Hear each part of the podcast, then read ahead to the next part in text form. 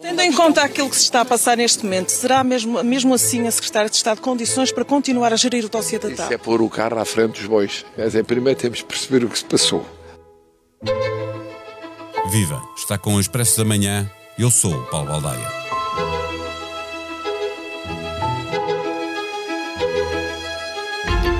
No som de abertura, o presidente não queria a carroça à frente dos bois, mas adivinhava-se a vontade de Marcelo. E Alexandre Reis foi obrigado a admitir-se. Não parece ter havido nova informação a fazer o Ministro das Finanças mudar de ideias. Aparentemente, o governo desta vez percebeu que seria insuportável, do ponto de vista político, manter a Secretária de Estado do Tesouro em funções.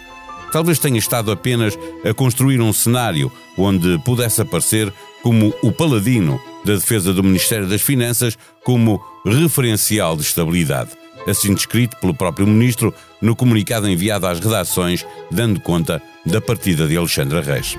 É um paradoxo que a pequena remodelação que resultou da necessidade de substituir Miguel Alves tenha levado Alexandre Reis ao governo.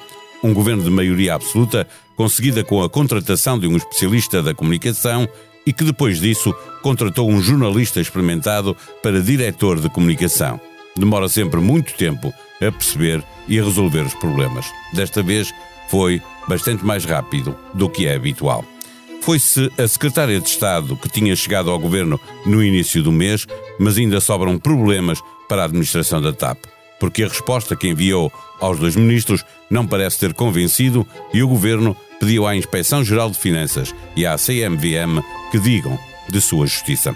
Se quase tudo era sabido, a questão não será, portanto, da falta de escrutínio, mas de falta de bom senso na forma como se analisa toda esta informação, tendo em conta apenas a base legal das decisões. Ou, como escreveu no online do Expresso a editora de política Eunice Lourenço, os governantes podem estar muitas vezes desligados da percepção dos eleitores.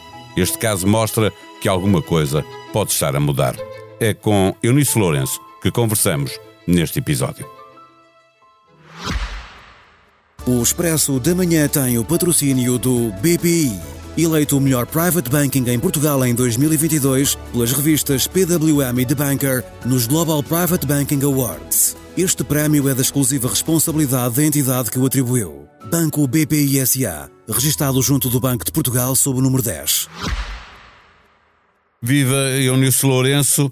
Aparentemente, olhando para o, o ponto 4 do comunicado eh, enviado pelo Ministério das Finanças eh, às redações, eh, com o elogio ao currículo e o agradecimento pela integridade e correção com que Alexandra eh, Reis esteve neste processo, eh, não foi nada do que a TAP comunicou aos ministros eh, que fez Fernando Medina tomar esta decisão. Eh, eu penso que não, que não foi o, o que a TAP eh, eh, comunicou.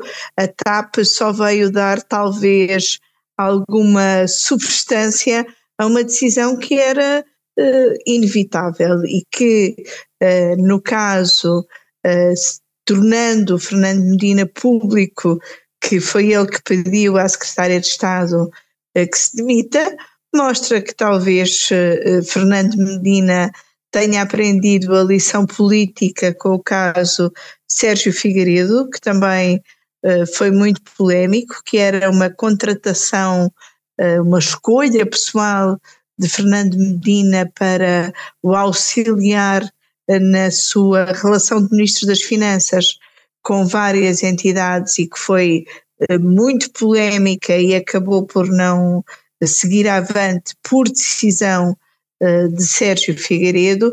Agora, Medina uh, mostra que pelo menos terá aprendido uh, com esse episódio e decide politicamente afastar a Secretária de Estado, que, pelos vistos, entendeu que não havia razões para ser ela a pedir admissão.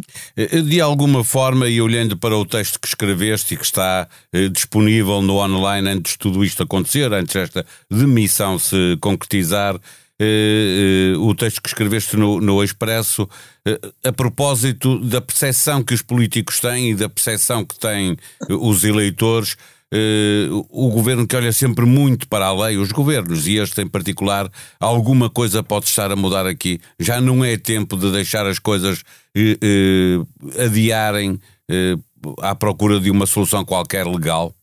Uh, pelo menos não é tempo de se refugiarem sempre na questão da legalidade, e este episódio mostra Uh, também isso. Uh, nesse texto eu cito uh, Susana Coroado, que é uma das autoras de um estudo da Fundação Francisco Manuel dos Santos sobre percepções de corrupção e de assuntos conexos e como é diferente a percepção entre políticos e eleitores.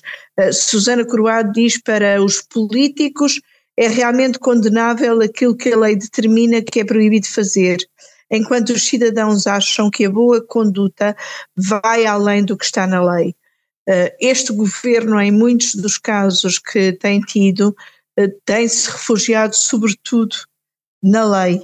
Ehm, neste caso, eh, demorou, ehm, diria, dois dias a perceber que não podia refugiar-se na lei porque a percepção pública, aquilo que os cidadãos exigem de boa conduta neste momento, vai muito além da lei, e como o próprio Ministro das Finanças também, de certa forma, reconhece no, no comunicado em que dá conta da, da admissão de Alexandra Reis, os cidadãos estão a passar uh, dificuldades e, portanto, têm um olhar ainda mais crítico perante uma situação destas, de uma indemnização de meio milhão de euros paga por uma empresa intervencionada pelo Estado a, a, a uma pessoa que pode, eh, que teria todo o, direito a negociar essa decisão e até a recebê-la,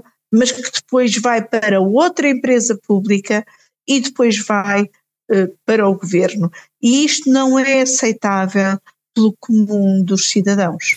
Na verdade, isto passa-se, esta questão das duas empresas, são duas empresas públicas tuteladas por Pedro Nuno Santos, mas depois a bomba estoura nas mãos de Fernando Medina quando a contrata ou quando a chama para secretária de Estado eh, eh, do Tesouro. Eh, conhecendo nós eh, eh, a relação entre estes dois políticos do Partido Socialista que estão no governo, os dois eh, vistos como uh, potenciais uh, rivais numa sucessão de António Costa, isto pode vir a ter consequências na, na relação entre os dois uh, no governo?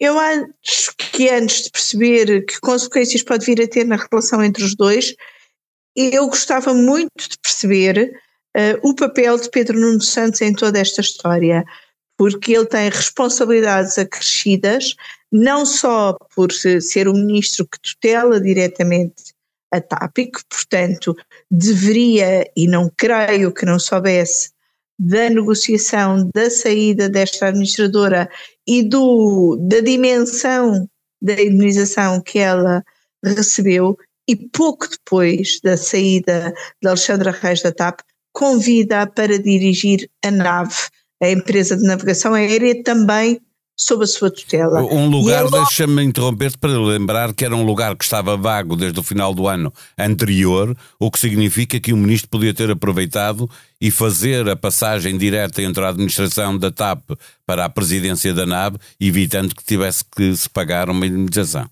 Exatamente. Portanto, Pedro Nuno Santos ainda tem explicações a dar em toda esta história.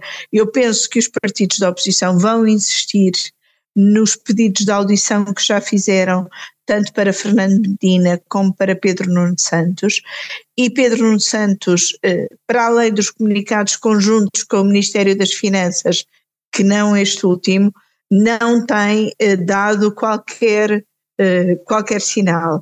Eu penso que a responsabilidade neste caso dele é crescida, que a escolha de Alexandra Reis para o cargo de secretário, secretário de Estado do Tesouro até poderia ser uma boa escolha para fazer uma ponte entre Medina e Pedro Nuno, porque, pelos vistos, Pedro Nuno Santos gostou do trabalho dela na TAP e, como secretária de Estado do Tesouro, acabaria por ter eh, tutela na TAP também no que diz respeito às transferências de verbas do Estado e na eventual privatização da empresa.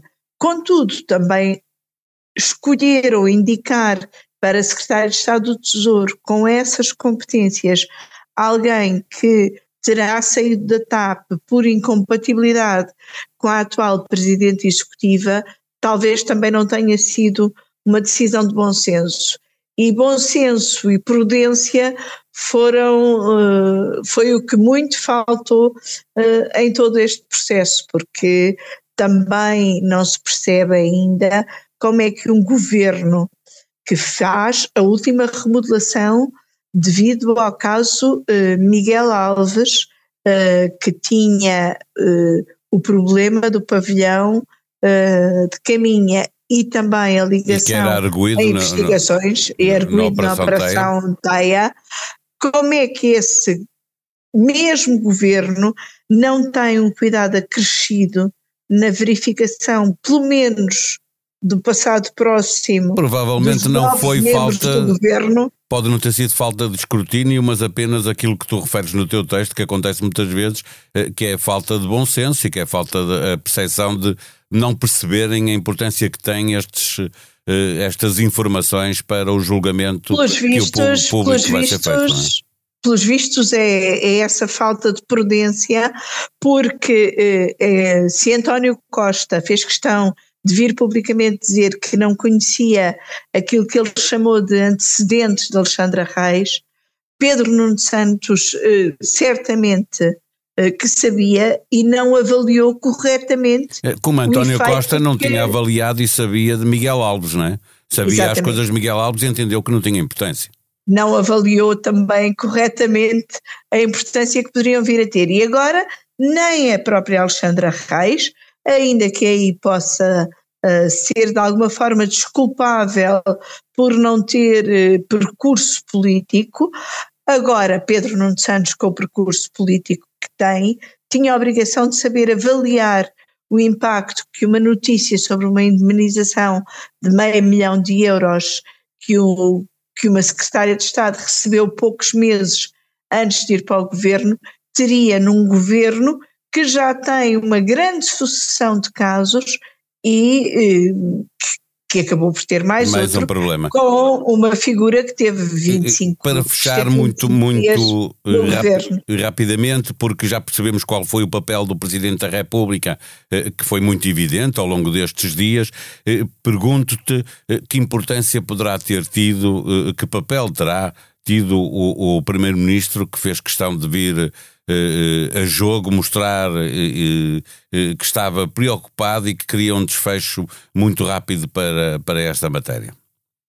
Teve um papel de pressionar publicamente os seus ministros e parece-me, e ambos acabam por dar nota, dar um bocadinho nota disso, que António Costa e Marcelo estiveram coordenados neste assunto e na espera por esclarecimentos, mas ao mesmo tempo na pressão para que o caso se resolvesse. E se é verdade que este é mais um caso, também mostra que eh, politicamente o governo resolveu mais depressa do que vários outros com que Costa eh, lidou ao longo destes sete anos e desta vez, pelo menos, não ficou à espera de todos os, os esclarecimentos legais que os ministros pediram à Inspeção-Geral de Finanças e à Comissão do Mercado de Valores Mobiliários.